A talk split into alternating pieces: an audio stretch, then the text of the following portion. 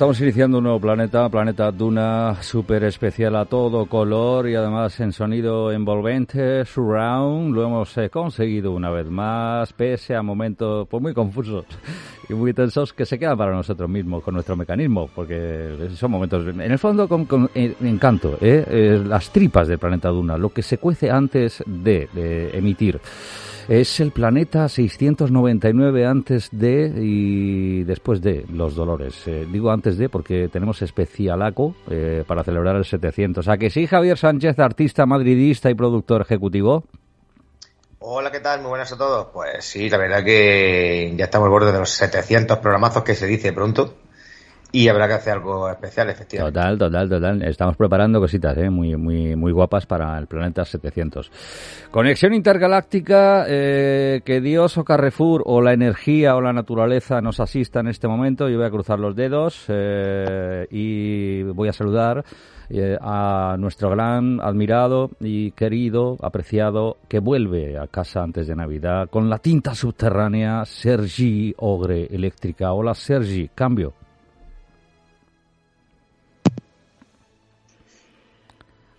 ¿Estás ahí? Manifiéstate. Eh, ¿Sí? Sí, perfecto. Sí, muy bien. ¿Será, será por el viento o por algo que hay en la atmósfera, sí. ¿Qué tal, familia? Pues nada, aquí estamos con una invitada de, de lujo. Sí. Y si la tecnología lo permite, porque del vídeo no salgo yo ahí, yo como el umbral, ¿eh? Yo me veo chiquitico en, la esquina derecha de, del ordenador, pero no sé si, si, se me ve la cara de Papá Noel que tengo. Yo te recuerdo que esto sigue siendo radio, ¿vale? que es fundamental que lo tengamos clarísimo, tío. Eh, y que de momento todo perfecto, todo ok, eh, lo hemos conseguido. Así que no toques nada, Sergi, también te lo, no, por favor te lo pido, no toques nada, ok, ¿vale? Sí, sí, tranquilo, no te preocupes. Lo que me voy a tocar no va a afectar a la emisión. Vale, eh, pues enseguida vamos con nuestra super invitada de lujo. Además, debuta ¿eh? en medios. Eh, para nosotros es un auténtico honor. Pero antes suena ya de fondo el sonido ambiente de la redacción central de la gran familia del planeta Duna. Dibujantes, guionistas, animadores, todos. Máxima concentración con Santi Girón el maestro, con Juanma Beltrán el presidente, con David Caparrós el capitán, con Alejandro Ortega y un poquito Gasset, con Arriaga de la parte navarra de los Arriaga Upaí, con los Jorges, con Adrián en el frente capitalino, con Mr. Brown, Raúl García, que volverá la próxima semana. eh, ha enviado justificante, eh, eh, totalmente positivo, nunca negativo, el gran Raúl. Y por supuesto con los aquí personados ya, Javier Sánchez. Saluda de nuevo, Javier, hijo. Hace mucha ilusión. Hola, ¿qué tal? Hola, a todos. sigues igual de bien, ¿no? que hace unos segundos sí. Correcto. Y Sergi, tú, tú en forma como siempre, ¿no? Ah, pues sí, además cuando termine me voy al gimnasio. Ole, viva tú. Me estoy poniendo fuerte, hombre, en serio. Sí, señor. Se, me oye, ¿no? Oh, totalmente, se te siente claro. Nuestra invitada siente además, porque yo tengo la suerte de estar viéndola, y elegante como siempre, muy brillante. Eh, ¿Vehículos oficiales del planeta Duna, por favor, Javier? Bueno, pues si queréis contactar con nosotros, podéis hacerlo a través del correo electrónico, que es info.laduna.gmail.com. Podéis hacerlo también en las redes sociales, en Facebook, estamos en el grupo La Duna Comic y en la página Planeta Duna. También tenemos una cuenta de Twitter que es eh, una comic y nuestro pedazo de número de WhatsApp que es el 687-825742. Correcto. Mirinda sigue patrocinando. Ahí está Sebastián con la bandejita y los hielos. Eh, le pregunto enseguida a la invitada ¿eh? qué sabor le ponemos a la Mirinda en el planeta Duna. Eh, vamos a por fanfarria, por favor, te lo pido, querido. Yo sé que... Ahí, fanfarria,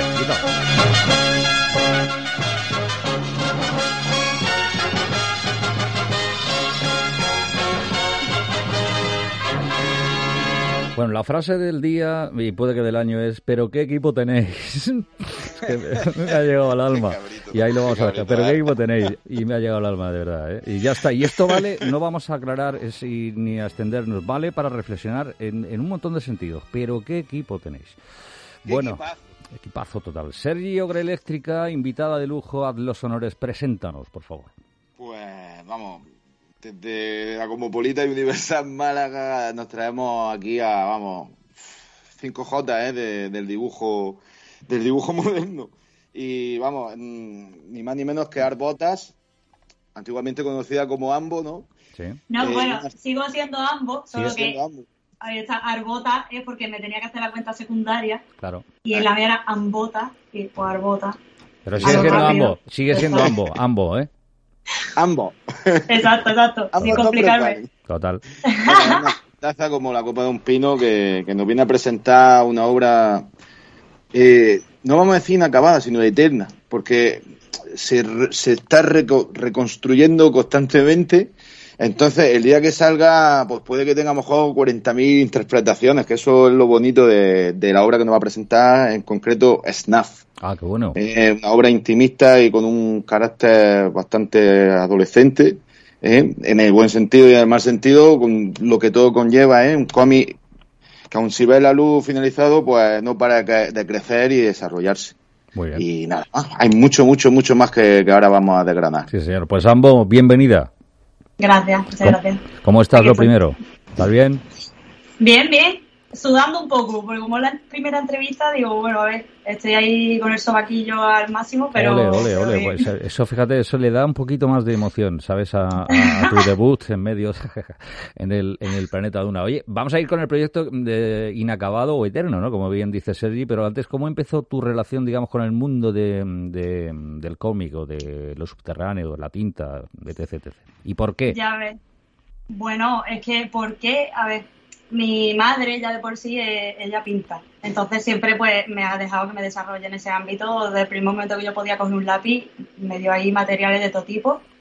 Y ya fue algo natural. Yo soy del 92, entonces yo leía El País para Niños y leía especialmente que tenían ahí la tira de, de ay, por Dios, el Carles y Hobbes, el, el niño y el tigre de peluche Sí. Que lo pronuncio como el culo, tengo un C2, pero no me apetece ponerme aquí repipis. Haces bien. Y, y me flipaba, me acuerdo que me gustaba un montón el país para niños y bueno, un recuerdo muy tierno que tengo. Fue así como empezó realmente mi relación con lo que es el cómic.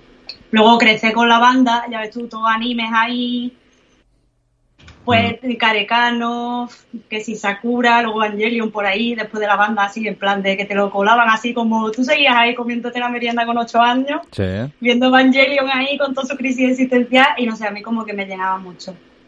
También tenía la suerte de tener el vía digital pirateado. Y estoy hablando mucho de anime porque es que es lo que me movía mucho porque yo tiro mucho para lo cinematográfico.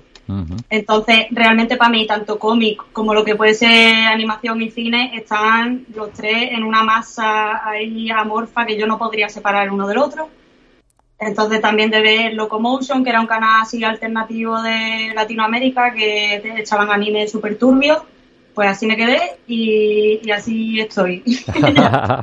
Estos fueron como los inicios y lo que me empujó a mí a, a tirar por temas un poco así en plan cabroso y tal, Ah, qué a bueno. una edad ya tempranita. Qué bueno. Me ha llegado al alma lo de, lo de vía digital, porque éramos cuatro gatos con vía digital, entre los que Ya ves. me Todo el mundo incluyo. con el, con el Canal Plus. Correcto. el Canal Plus digital de los huevos.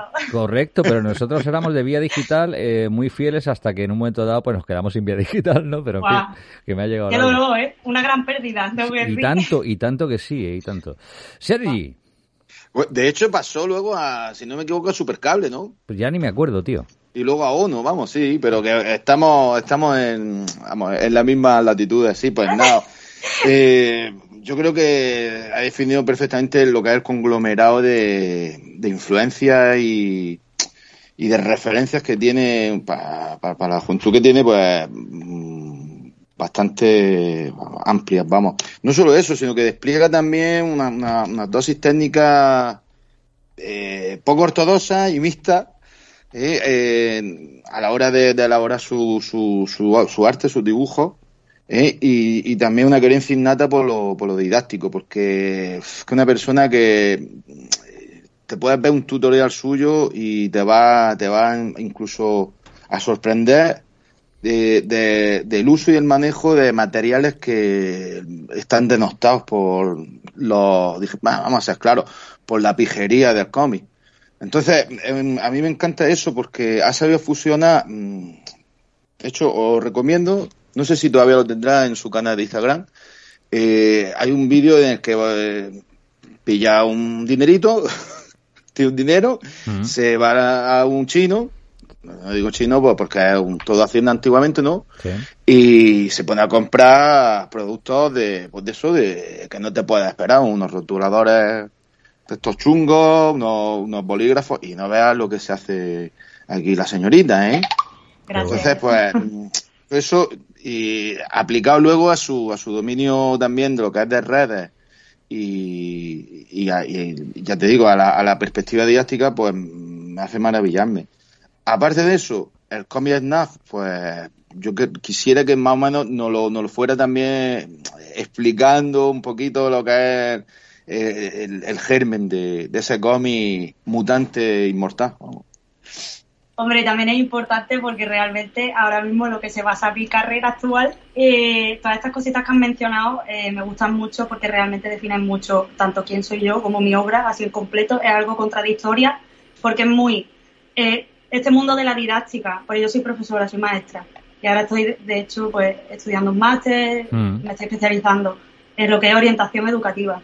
Me encanta el mundo de la educación, me encanta, pero yo porque me metí ahí eh, para poder ayudar a, a críos más vulnerables, vamos. Y entonces todo esto nace a raíz de eso, realmente mi TikTok, de hacer esos tutoriales súper rápidos, súper sencillos y tal, es como, y con los materiales de estos chusterísimos, es como, vamos, es que cualquiera puede hacer lo que le dé la gana. Que no tienes que tener los Sakura Micron, no sé si se pueden decir marca, pero que no tienes que tener aquí los copies de 3 euros cada copy, ¿sabes? Es que hay unas locuras por ahí, unas tonterías que, digo yo, vamos, si tú tienes esa inquietud creativa, tú te coges, aunque sea el lápiz de Ikea y te pones ahí a hacerte un cómic con una libreta que te hagas con folio así doblado, es que da igual. O sea, no tiene límite ese mundo. Y luego yo me frustro mucho ver toda esa diferencia entre qué puede ser lo bueno, qué puede ser lo malo, y realmente eh, pues lo hice un poco como por probar también eh, lo que empecé a hacer tutoriales y demás y luego al parecer funcionó porque la gente como que me va pidiendo más y, me, había muy buen feedback. Mm. y ahí como que encontré un poquito yo como una especie de tranquilidad de decir vale lo estoy haciendo bien porque realmente estaba cumpliendo la función que yo esperaba de mí misma de poder aportar a gente que no tuviera esos medios sabes correcto y te sentías, por supuesto, pues, más que más que compensada, digamos, ¿no? Es decir, con ese feedback, ¿no? Hombre, claro, sí, yo mm. de hecho he llegado a un punto que no me lo esperaba para nada. Yo mm. llegué, bueno, tengo los 11.000 seguidores y contando, que tampoco que sea aquí una cosa, a mí sí lo es. Está muy bien, vamos. Yo nunca llegué a ese punto, pero bueno, porque estaba funcionando mucho el formato y tal. Lo que mm. pasa es que lo que estoy viendo ahora eh, es yo ahora mismo he entrado como en una especie de pausa para las redes y demás, porque estoy viendo que se está poniendo bastante fea la cosa en el sentido de, lo que es el algoritmo y cómo funcionan y demás. Mm. Y no es para nada compatible con tener un mínimo de salud mental. Correcto, estoy de acuerdo contigo 100%. ¿eh? Y sobre todo si eres una persona neurodivergente, que creo que se llama, algo así con las manitas en plan el arco y llevo esponja, porque es, eh, es horrible. O sea, es el puto infierno en la tierra eh, y sobre todo cuando tienes una especie de, de mm. un, cambio en tu vida tan radical que hace que te descoloques un poco y no puedas seguir ese ritmo que a lo mm. mejor tú has llevado en un principio, te quedas atrás y, como que desapareces. Y me, me, frustró mucho eso de decir, tío, tengo aquí a 11.000 personas esperando ver mis vídeos y todavía hay gente que me ha pedido cosas y es que no le salgo a nadie y yo soy muy rebelde, a mí no mm. me gusta que me digan cómo tengo que hacer las cosas, ni cuándo, ni por qué, ni nada. Y yo he cogido y he dicho, ahí te quedas. y de momento estoy ahí en pausa, digo, y ahora me voy a centrar 100% en lo que es el SNUF. pues... Perfecto. Ahora, ahora extendemos más, ¿eh? hablamos más lo que se pueda ¿no? de, de SNUF. Eh, Javier. Exacto. Pues yo quería decirle, eh, porque la verdad es que eh, hablando un poco de, cómo empezó el contacto, digamos, con el tema del cómic, con el tema del dibujo, sobre todo por el tema del manga, su estilo, por ejemplo, la verdad es que, eh, aunque sí recibo un poco eso, pero la verdad que yo no la consideraría, por ejemplo, una artista que, su influencia máxima el manga. No sé ya cómo se, se define ese aspecto, porque yo, por ejemplo, veo muchas cosas de ella, como lo que ha dicho Sergio en Instagram y tal, y, me recuerda, por ejemplo, el estilo más incluso americano, incluso europeo, que tener, por ejemplo, esa reminiscencia de manga. Entiendo que por tu edad, obviamente, sí haber sido tu primer contacto, pero imagino que debes estar en contacto con otro tipo de, de publicaciones y de, y de estilos, ¿no? Claro, totalmente. De hecho, quiero hacer mención especial, quiero hacer unas cuantas menciones especiales, pero un poquito. Eh, básicamente diría que es verdad que yo vine del manga eh, y todavía tengo ahí como unos, resquicios, eh, pero sobre todo en la narrativa, en la hora de, cómo montar los, las viñetas y demás. pero yo sobre todo estoy influenciada. A mí para, fue un cambio radical conocer a Aroa otra vez en 2011 y para mí fue un antes después. Porque yo estaba ahí, yo había tenido una pausa bastante larga de dibujar, había dejado de dibujar y, justo me puse a dibujar otra vez y en ese momento no, nos conocimos y la verdad que me ayudó muchísimo a poder llegar a, alcanzar el estilo que soy hoy entonces y también en el NUC me está ayudando un montonazo entonces yo quiero hacer una mención especial y gordísima a Aro otra vez porque si no fuera por esta persona realmente bueno yo creo que sí habría acabado encontrando el pero es una súper mega influencia en plan la gracia es que nos hemos influenciado un poco la una a la otra a lo largo del tiempo entonces eso está muy guay y yo le digo, de hecho, que es la madrino del SNUF, ¿sabes? Que está ahí como editora Chan, ahí pendiente de, y me ayuda un montonazo con la historia y tal. Y por otro lado, quiero hacer mención especial a Gipi. Eh, Gipi es el italiano, vamos, el del local Mi vida mal dibujada. Ese. Eh, es que eh, eh, para mí, mm, mm, vamos, es que no sé ni cómo decirlo. No tienes palabras, ¿no? Lo más de lo más me flipa porque yo sí que también tengo mucha influencia del cómic europeo independiente, pero sobre todo Gipi. Porque la manera en la que tiene esa delicadeza y ese uso de las acuarelas mm. me flipa. Mm. Entonces ellos dos harían mención especial fuera del el manga. Vale, y, fíjate que, hilo aquí eh, otra cuestión. Eh, dices fuera del manga, es decir, dentro del manga no sé. ¿Qué referentes? Dentro del manga te diría un montonazo de shonen de, de, bueno, no lo puedo decir así, de voice love, de, de cosas de gays, pero muy nicho. Me he leído siempre los autores así oscurillos y demás, y mención especial a Yari Udokuro, que no está publicada en España, tristemente, pero espero que algún día sí, que tiene cómics bastante turbios, y de hecho tiene uno que para mí es como uno de los motivos por los que también pude empezar el Noob, que es Endless World, que es muy traumático, no es para niños, para nada, no es para menores, entonces pues ahí está. Ajá. esos tres, el triángulo ahí, la Sagrada Trinidad. Triángulo mágico. Eh, lo de Snoop, eh, ya nos has contado el porqué del proyecto, digamos, el inicio, ¿no? El punto de partida, pero eh, me, centro en el significado, es decir, doble sentido, lo que quieras darle, porque significa o morir o apagar. ¿Qué sentido tendría aquí? ¿Morir, apagar o ambos? ¿O depende de? A ver, es que no quiero destripar mucho, pero prácticamente es complicado. O sea, yo soy una crack poniéndole nombre a mi obra. Yo soy aquí la reina del mambo que se ha coronado porque mm. gracias al nombre de este cómic a mí me han baneado en el TikTok. Sí.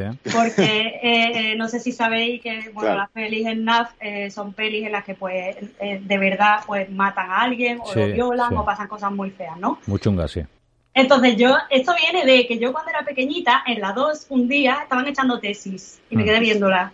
Y mm. ahí se quedó esa idea, ¿no? Porque al final de la película, bueno, no voy a destripar, pero mm. sale como un mensaje que yo a mí me, me dejó como... Ya, ya, ya, sí, sí, sí, sí, sí, Vamos, ¿sabes? Y entonces yo, eso se quedó ahí dentro, yo tendría unos 8 años por ahí, ya ves tú. Y, y entonces el NAF aquí significa. Algo que está en ese texto. Mm, que no quiero desvelar yo Sí, sí, correcto, correcto, hasta ahí podemos leer, ¿no? Eh, Sergi.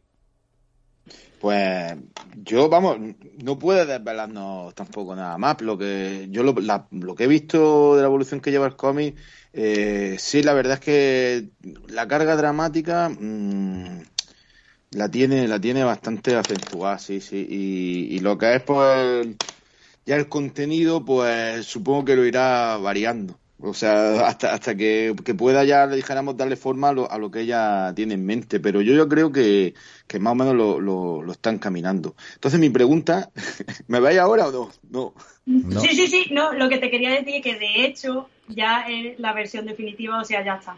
Exactamente. Es que lleva, esta ya será la, si no me equivoco, a lo mejor la 6.0 o, no, algo así. la 3.33. La 3, la 3.0. 3.33, como la peli esta de Evangelio que hicieron horrible. Exactamente.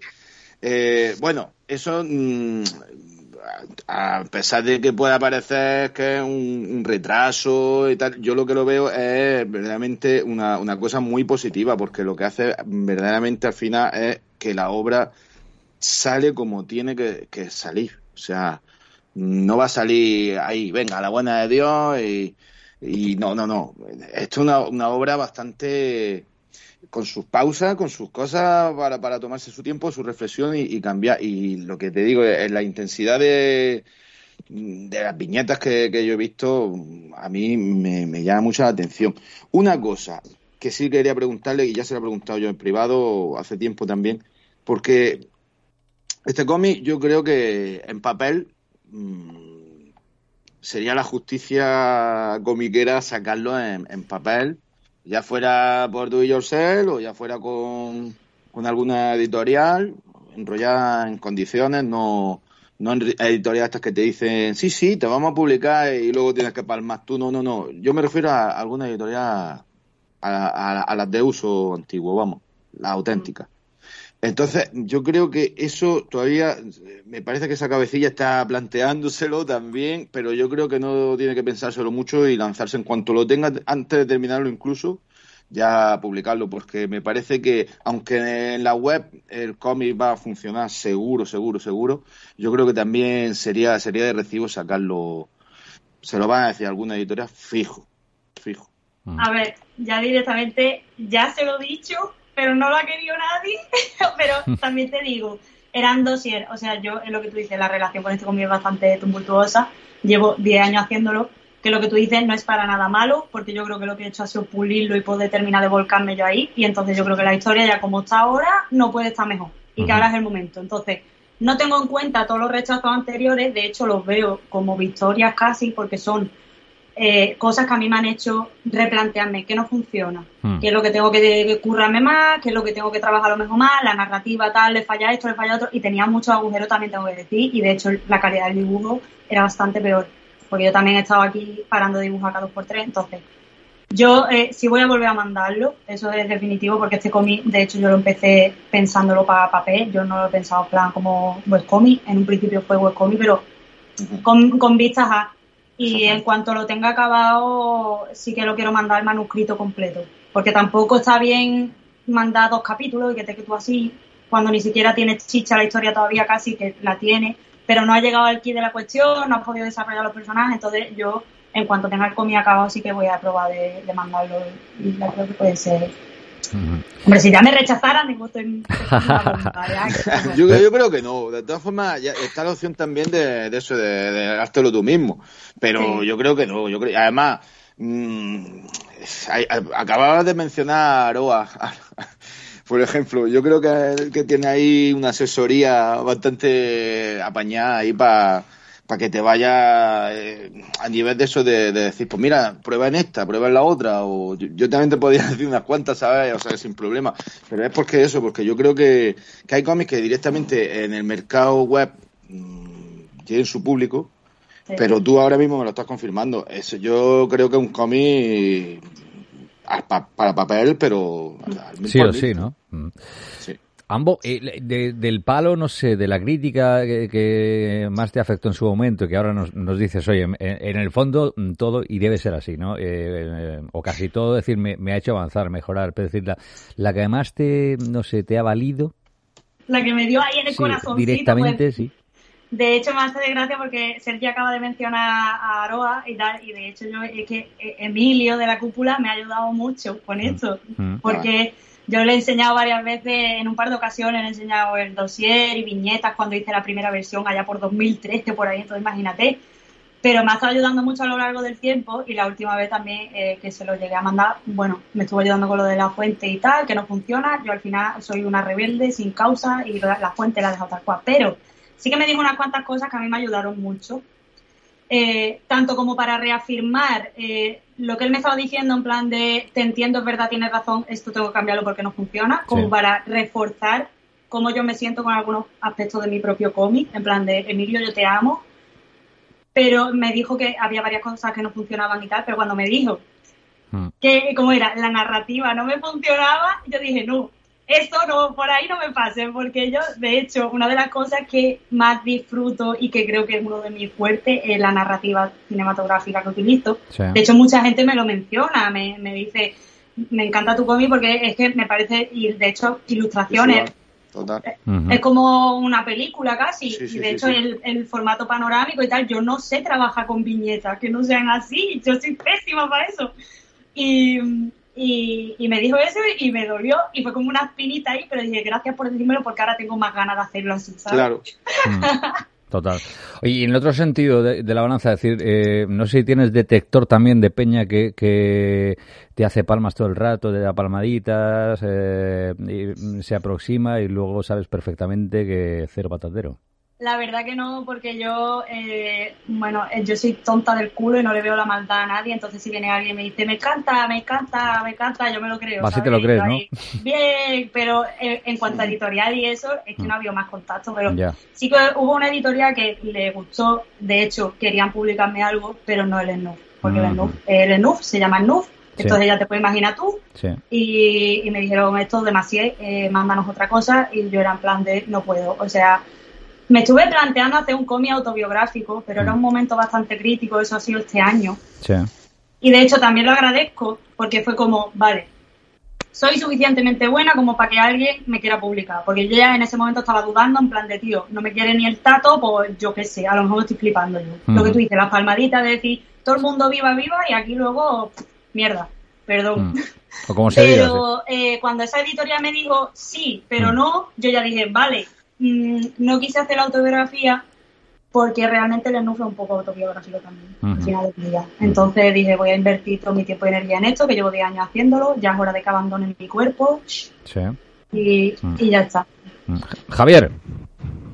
Pues, bueno, la verdad que me la quita un poco de la boca por lo que lo que iba a preguntar, porque si lleva un poco como lo que lo que estabais contando, ¿no? Que, que ya muchísimos años con este proyecto, si efectivamente después de tantos años, y siendo como somos también los dibujantes y los, los creadores en general, somos mm, difíciles de estar muchísimo Sí, tiempo, sí, muchísimos sí. años con un solo proyecto. Sí, sí, es decir, mola mucho estar con otra cosilla tal, hombre, centrarte un poco, pero sobre todo eso, esa inquietud de decir, mira, tío, vale, yo tengo este proyecto, puedo un día acabarlo, pero tenemos siempre esa cosilla, entonces, claro, es lo que dice ella también, ¿no? Que, que bueno, que dentro de que ha intentado alguna cosa, pero claro, si ella tiene claro eso, al final de todas formas, eh, ¿tiene algo por ahí, digamos, en el cajón que no nos hayas contado, que tú digas, pues mira, esto un día sí me gustaría sacarlo, o, o intentaría retomarlo?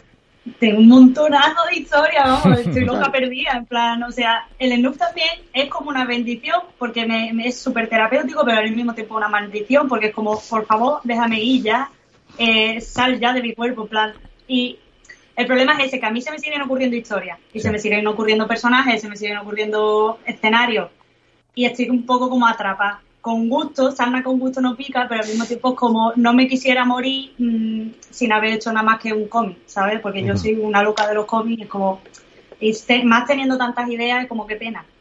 De hecho, hay un proyecto ahí que me gustaba mucho, que era así como de dos chavales problemáticos, una vez más. Tengo mi- mis gustos bastante definidos, pero era eh, otra historia así en plan medio turbia, en plan de que quemaban a un tío accidentalmente Mm. y, y, bueno, pues se, se desenvolvía aquí movidas varias. Y me gustaba esa historia en especial porque tenía como una especie de salto temporal que iba un poco así para adelante, para atrás. Y me gustaba sobre todo porque estoy ya en verdad cansada de hacer adolescente, porque cuando yo empecé la historia era adolescente, pero yo ya tengo 30 años, entonces yo ya quiero dibujar a mis señores mayores con sus arrugas, con sus pelos en el pecho, ¿sabes? Con sus canas, su Sus caras, entrada. claro. Lo normal, lo normal. Sus achaques. Absolutamente. Oye, eh, si no te he entendido mal, eres profe, es decir, que, que impartes clase, ¿no?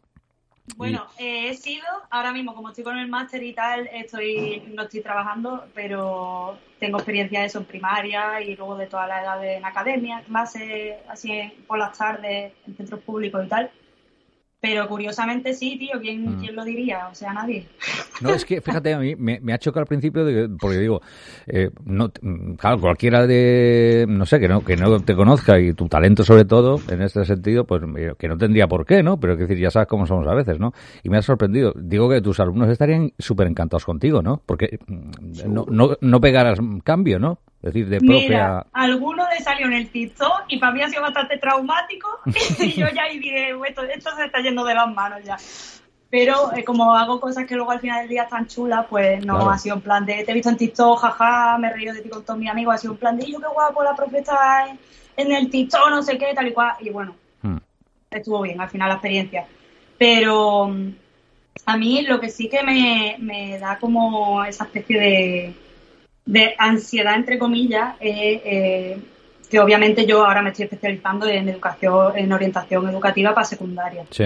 que también está más afín a mi mm, y a mis inquietudes, mis intereses y mi, mi- ¿cómo se dice? vocación. Sí.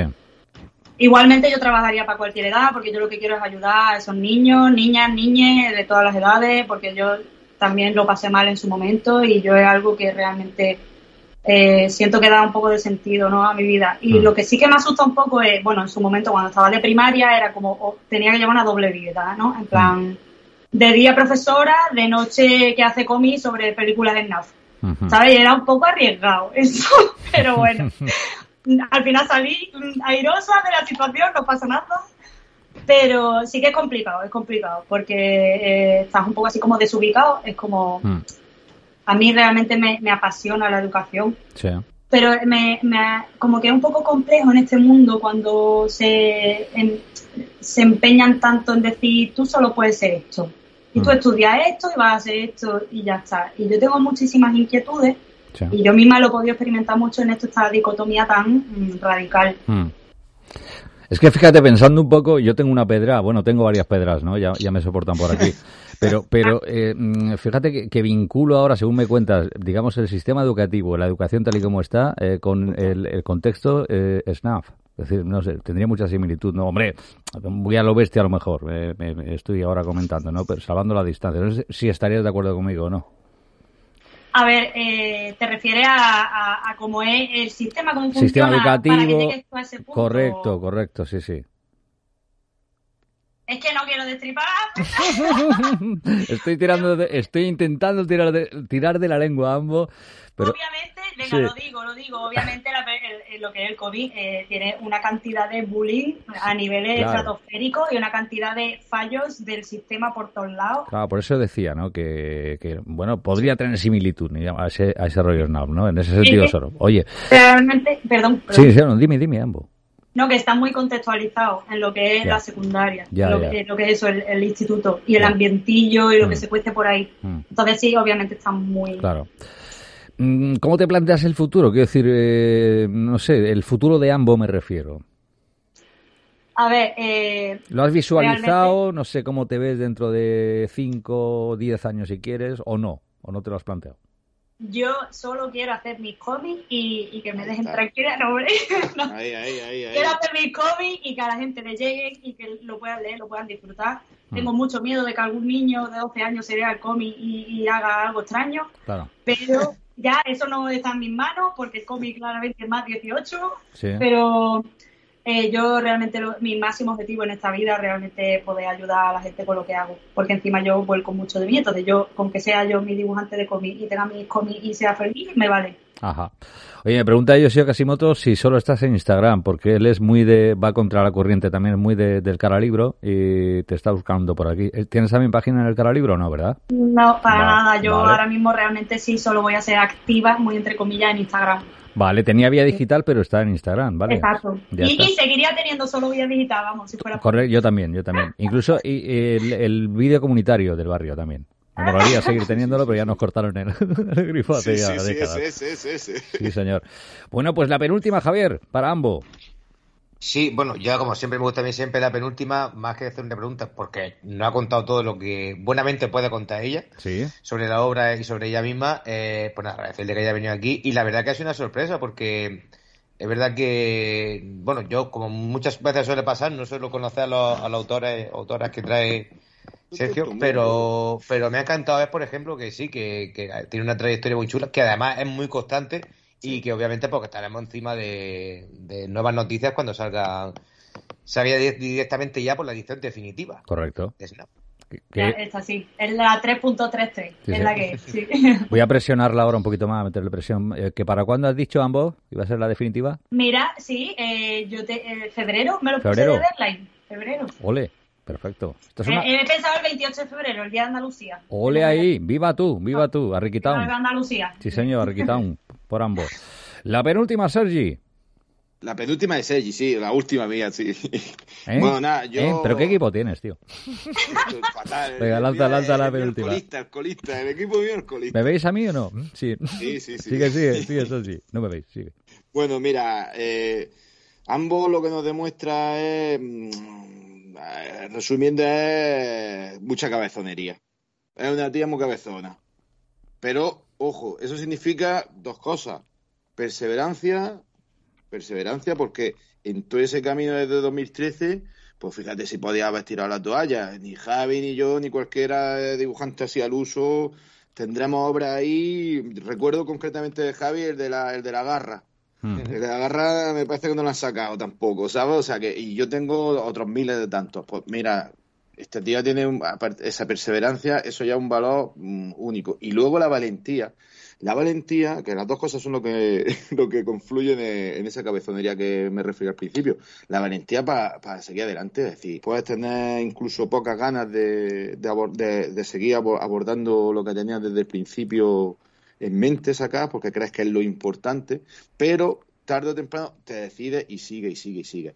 Independientemente de eso, que ya sabemos y lo está comprobando, lo estamos comprobando aquí ahora en directo, que, sí, que ya tiene hasta fecha y todo marcada para, para cristalizar el proyecto. Independientemente de eso, yo lo que creo es que mm, eh, ambos podía estar dibujando cómic convencional eh, sin ningún compromiso suyo personal en su historia. Eh, es decir, marca blanca, ya fuera de manga, ya fuera de juvenil, ya fuera de infantil, pero por la cabezonería que estamos comentando, pues ha decidido eso, seguir Mm. con, con Snaf. Y yo pues no me queda más que decir que bravo. Sí, señor. Aguante underground. Ole ahí, ahí. Pues querida Ambo, de verdad, eh, sinceramente te lo digo, ha sido un gustazo el establecer este primer contacto con medio, gracias al grandísimo Sergi Ogre Eléctrica eh, y bueno, saber de, de ese proyectaco inacabado, eterno de tu vida, de tu trayectoria, tu pensamiento, incluso pues tu, tu futuro inmediato, como lo ves también. Gracias, gracias, muchas gracias. Quiero decir que gracias a Sergi y también eh, cuando he dicho lo del Día de Andalucía, yo no me puedo ir aquí sin decir que mi copy pasa en Andalucía. Y ya está. Ole ahí, callo. ole ahí, perfecto. Y esto no es spoiler, Perfecto. ¿no? Pasa aquí en Andalucía. Vale. Muy bien, pues Sergi, eh, de gran final, no sé si quieres eh, añadir algo más, hijo Midor. Ah, encantado de estar en este equipo. Ole, viva tú, viva tú. ¿Qué equipo, ¿Pero qué equipo tienes? Y, ¿Qué y equipo muy tienes? contento de seguir trayendo a luminarias del TV Underground español, almeriense y encima, bueno, ya no sé si bo- boquerón o cañailla, pero malagueño. Ole ahí, O ole sea ahí. que eso es calidad, calidad. Planetaria, además, sí, señor. Sí, señor. Pues un besazo muy grande. Eh, Un abrazo a todos. Sergi. ¿y me ves ya, Sergi, o no me ves? No, Sí, déjalo, veo, déjalo, déjalo, estás tío. fumándote De- algo déjalo, raro con déjalo. una gafa ahí de hippie. Lo normal, lo normal, lo veo, normal, sí. lo normal. Cambia de equipo, tío. Cuidado mucho, un besazo, ¿eh? Gracias, Venga, Ambo. tío, cuidado. Muchas gracias. Luego. Seguimos, eh, el gran Javier Sánchez y servidora, pues en los últimos tramos ya del planeta Duna. Javi, enorme Ambo, ¿eh? Enorme. Sí, la verdad que ha sido un placer tenerla aquí y sobre todo eso para, para descubrir pues, esos valores que parece que no, porque el underground, Mm. es verdad que lo hemos hablado muchas veces, ¿no? Ese tipo de cómics, también así un poco más, pues más fuertecillo, más fuera del mainstream. Eh, tuvo su época dorada, Sí. su época de plata, pero bueno, está claro que siempre sigue vivo y es algo que también lleva mucho la atención a autores noveles, not- autores que obviamente empiezan un poco por ahí. O sea, por, por hacer, como dice Sergio, un cómic que quiero hacer. O sea, no, Sí, no sí. me planteo hacer cómics que, que una, eh, digamos, una editorial me puede encargar, porque bueno, ahí me puedo meter la cabeza. No, no, directamente quiero hacer una cosa que a mí, pues me, me interese hacerlo de esa manera. Tal cual. Pues eh, llega el expediente Z con honestidad brutal y el grandísimo Zanoletti desde Moviela. Aprovecharemos después, por supuesto, con las novedades que tenemos esta semana desde Moviela Comics, por supuesto. Eh, segunda parte eh, del dedicado a superhéroes en su día. Lo dejamos ahí, Blowing in the Wind. ¿Recuerda, Javier?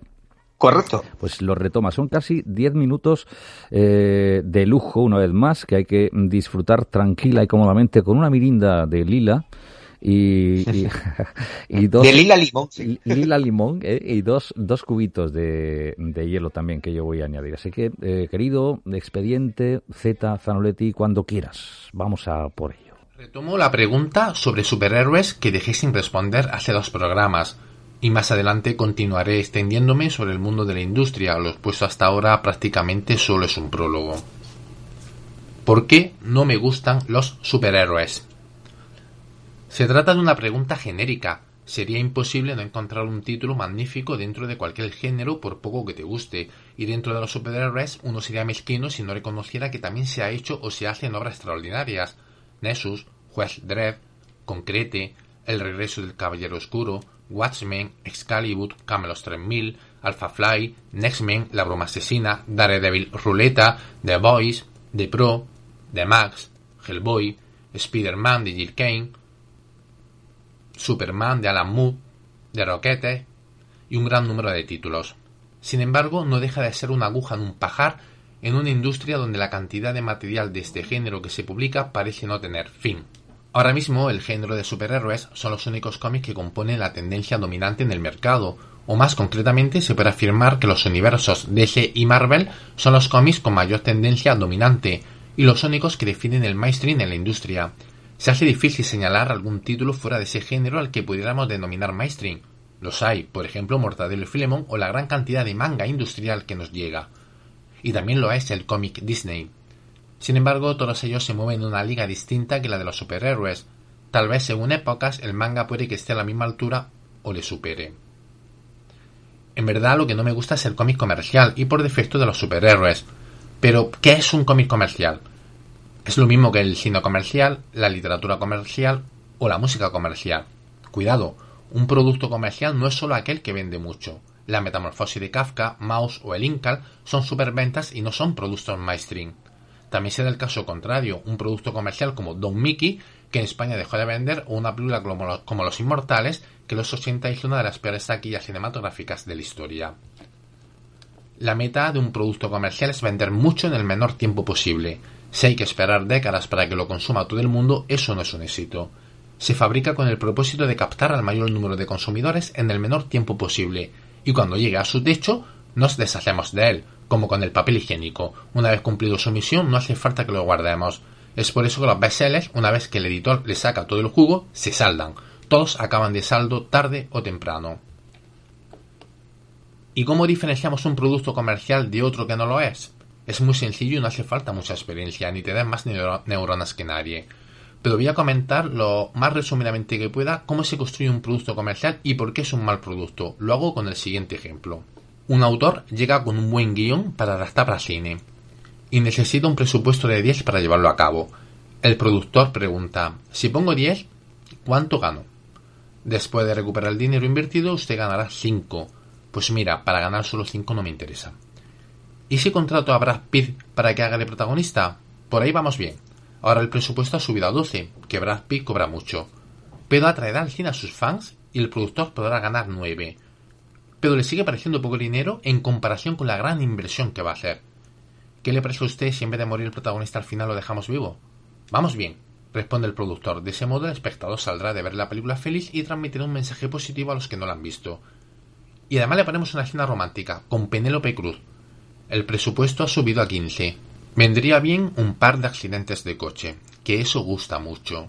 El presupuesto ha subido a 20, pero el productor ya puede ganar 40 y decide producir la película siempre y cuando el guionista elimine el discurso político que pueda hacer que los votantes contrarios no vayan y se pierdan ese target.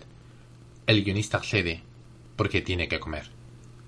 Ese magnífico guion que trataba de un albañil de mediana edad, calvo y obeso, que lucha por mejoras laborales y que al final unos gángsters lo matan de una paliza, se convierte en la historia de un arquitecto Tom Mother que lucha por ser el número uno de su profesión y gracias a que es un veterano de guerra, elimina sin ayuda a una banda de 20 gángster. Lo mismo pasa en literatura y en el cómic comercial. Un ejemplo es cómo se convirtió una obra maestra literaria como es la historia interminable en una película penosa y aburrida que poco tiene que ver con la obra original. O unos libros que no conocía nadie de 200 páginas que los protagonizaba un niño llamado Harry Potter.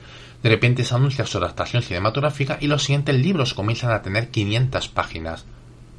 De ese modo, el PVP se puede subir más.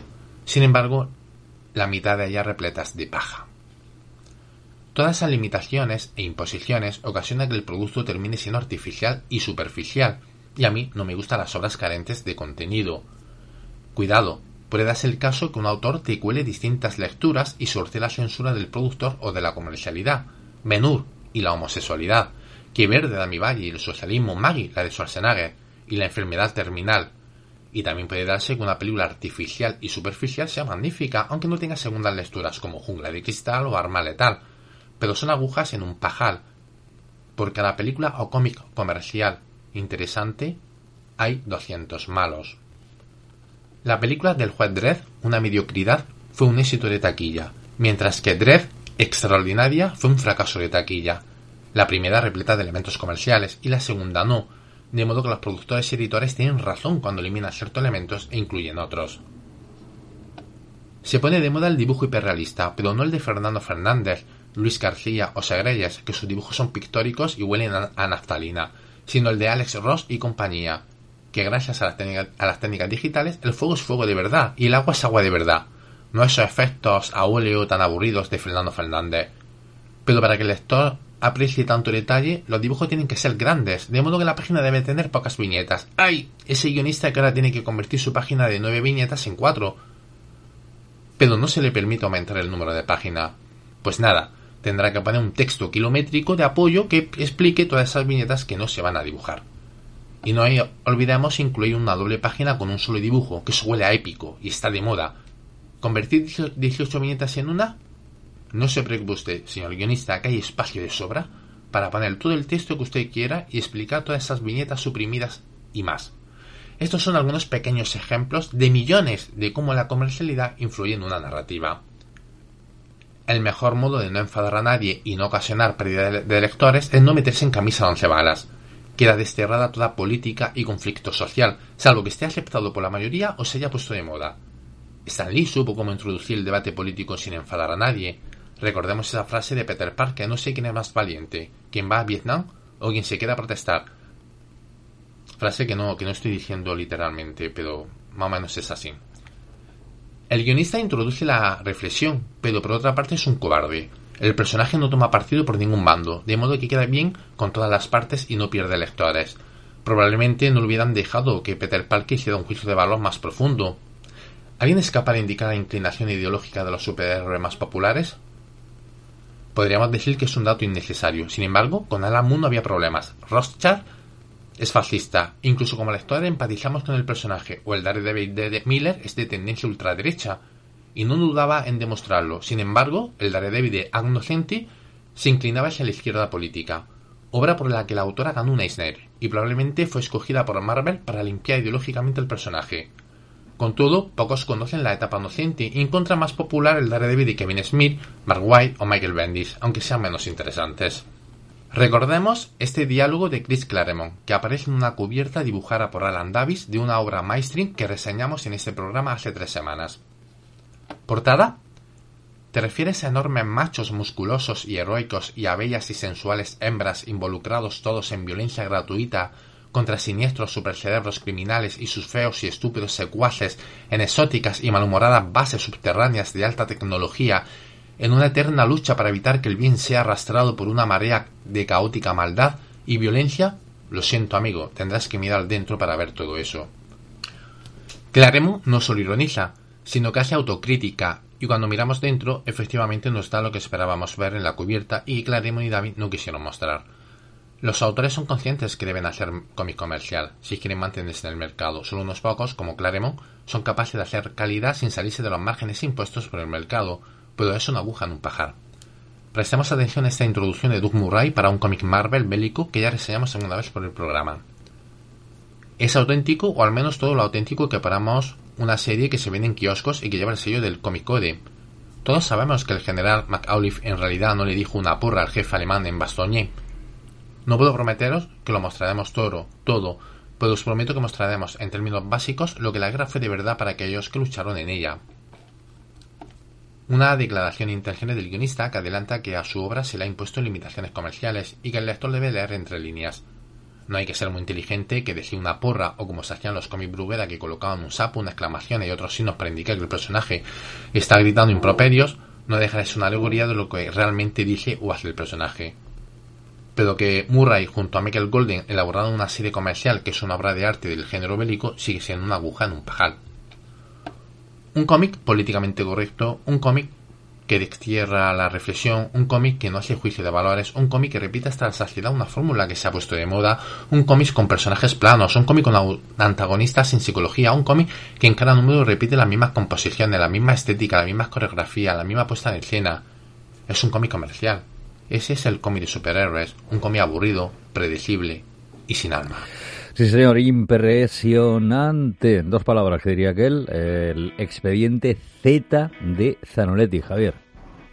Sí, como siempre, una, una reflexión súper interesante en lo que nos trae siempre Juanjo, porque además es algo que, lo ve desde varios puntos de vista, no solamente desde el punto de vista de, la editorial, de escritora, también del autor. Y es verdad que, que hay veces que tú, por ejemplo, empiezas a ver. A mí me ha pasado, por ejemplo, ¿no? Obviamente yo siempre he pensado que el cómic de superhéroes que es con lo que uno crece, con lo que uno te entusiasma. Luego llega un momento dado en que dices, bueno, seré porque me estoy haciendo ya adulto, mayor, mm. y me entusiasma menos, pero quizás no es tanto por eso, como que realmente no cuidan bien esas publicaciones. Es decir, eh, parece que cada vez mm, va la cosa como eso, más efectivo, es como, como básicamente una película, por ejemplo, también en el cine, ¿no? Es decir, a veces que, que mm, tiran más de los efectos y de, y de tener como el entretenimiento de base y olvidarse de una, de una historia. Entonces, claro, es verdad que por un lado puedes ganar ciertos nuevos lectores, pero por otro lado también estás perdiendo a los lectores originales o clásicos que han levantado ese, ese personaje, esa editorial.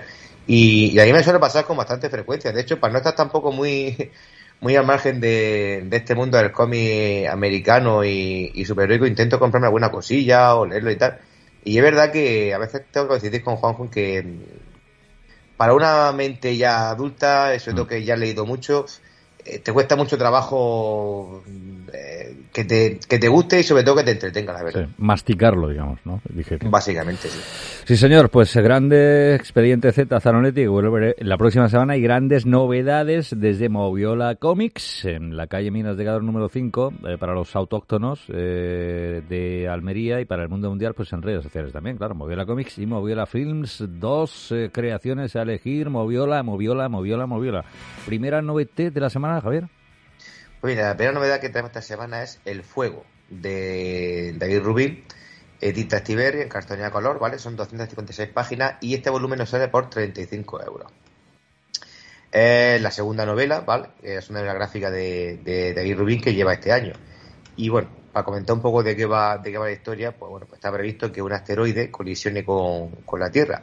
Entonces Alexander, que es un afamado arquitecto, le encarga que levante una colonia lunar para asegurar la pervivencia de la humanidad. Pero durante el trabajo le diagnostican un tumor cerebral, que ocasiona que abandone el proyecto porque quiere pasar sus últimos días con la familia. Que al final, bueno, por una decisión que mm. desencadenará una serie de, acontecimientos bastante imprevistos.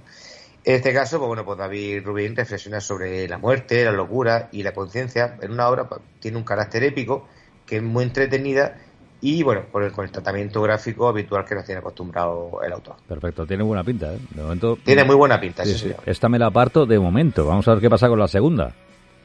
Pues fíjate que nos dejamos los asteroides, porque el segundo se llama El meteorito somos nosotros. Toma ya, toma ya. En este caso el autor es Darío Adanti, eh, también edita eh, Actiberri, en cartonía color son 160 páginas y eh, este volumen sale por 19 euros, ¿vale? Obviamente el propio título ya da muchas pistas sobre sobre la reflexión que Dante hace en esta obra. En un mundo donde lo tenemos todo para ser felices, pues nos empeñamos en todo lo contrario. Dante nos cuenta en clave de humor la historia del cambio climático, desde el origen del universo y su evolución a lo largo de millones de años, tocando temas como la extinción, la revolución industrial y qué podemos hacer pues, ciudadanos, gobiernos y empresarios para cambiar las cosas solo con pequeños gestos. Es un ensayo, ¿vale? En formato cómic, muy divulgativo y además narrado con, mucho dinamismo. Oye, pues mola. Me aparto esta también, tío.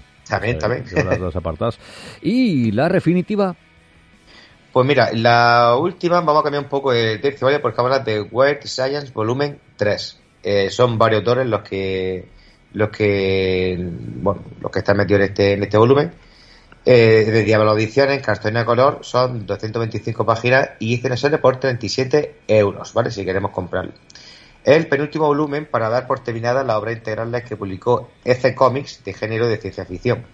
Historias elaboradas por autores como Wally Wood, Joe Orlando, Fran Francetta, Jack Kirby, Steve Ditko y muchos más. En este volumen se recogen algunas de las historias hoy míticas de autores como Harvey Kurtzman, Al Williamson y Bernard Krechstein. Eh, historias que por primera vez pues, se publican en castellano y que vieron a luz, ojo, allá por el año entre el 58 y el 53. Ajá. Un volumen con una elaboración espectacular y con unas dimensiones grandes para disfrutar del dibujo e historias que influyeron en las siguientes generaciones de artistas, que básicamente lo convierte en una colección imprescindible, este Warrior Science, para cualquier amante del cómic. Perfecto, esta, esta te la dejo a ti y lo dicho, me, me quedo con las dos que he apartado antes, ¿vale? Esta parece parte- estupendo porque además, eh, igual, que, igual que hay cosas nuevas y hay que seguir con los autores mm, actuales, nunca hay que perder, digamos, de referencia a los clásicos. Correcto. Pues hay mucho más ¿eh? que descubrir en Moviola Comics y, por supuesto, con la honestidad brutal en todos los sentidos del gran Zanoletti. La próxima semana puede, coincidiendo con el 700, eh, recordaremos, haremos memoria. ¿eh? Eh, hay mucho que recordar, pero bueno, pedacitos, fragmentitos de diferentes planetas desde el minuto uno hasta, hasta la fecha. Y digo que puede que estrenemos fichajazo también, ¿eh? Eh, coincidiendo. Ya digo, bueno, iremos confirmando ¿eh? y, y dando pistas en sociales. confirmando, sí señor. Estamos ahí eh, negociando y este parece que de verdad parece. Porque tenemos experiencia con Parece fichajes. que no, te parece que, que el, que el, el manager no va a hacer la pirula. No, no nos va a hacer otro Mbappé como en su día, ¿vale? que no quiero yo acordarme. Pero vamos, parece que se va confirmando la cosa. La verdad que fue un, un autopiruleo nosotros Autopiruleo, sí, es verdad. Fue un auto, auto Mbappé. vale, pues no tiene culpa el, el pobre fichaje en su día, ¿no? Al que queremos mucho, por cierto. Bueno, pues vamos a poner el colofón. Hoy hemos contado con el debut en medios de, de la grandísima eh, Ambo desde Málaga y su SNAF eh, y el grandísimo Sergi Ogre Eléctrica. ¿Pero qué equipo tenéis, tío? y la tinta Va a quedar para la posteridad. Total, es que me ha, me ha llegado el alma.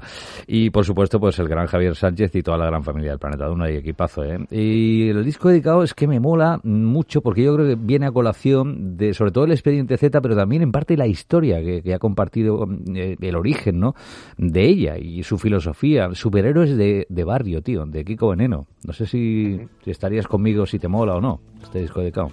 Sí, em, de hecho, mi Kiko Veneno no es que sea un fan fan, pero reconozco que es un pedazo de artista y siempre está bien. De hecho, no solemos ponerlo mucho en, en Planeta Duna, pero siempre bueno recordarlo, claro que sí. Sí, señor. Lo voy a desplazar bueno de Kiko. a- al Tito Paul, lo voy a desplazar un poquito, ¿sabes? Aunque también lo sigo queriendo. Y, y vamos, voy a contar más con Kiko, tío. Kiko, bueno, talentazo. ¿eh? Sí, Paul McCartney es como, digamos, el tío ese que tienes de fuera en el extranjero, que te visita en Navidades, pero el otro, Kiko Veneno, es como más el- aquí, del día a día. Sí, además que de, de esto, de, de este familiar que al que no ves en, en años, pero cuando lo ves es como si lo, lo hubieses visto ayer, tío, igual. Correcto. Sí, Kiko Veneno. Como Javier Sánchez, ese pedazo de artista madridista y productor. Javi, cuídate mucho. Igualmente, nos vemos la semana la que viene. próxima semana, adiós. En el, en el número 700. 700 planetas ya. Ahí vamos. De barrio.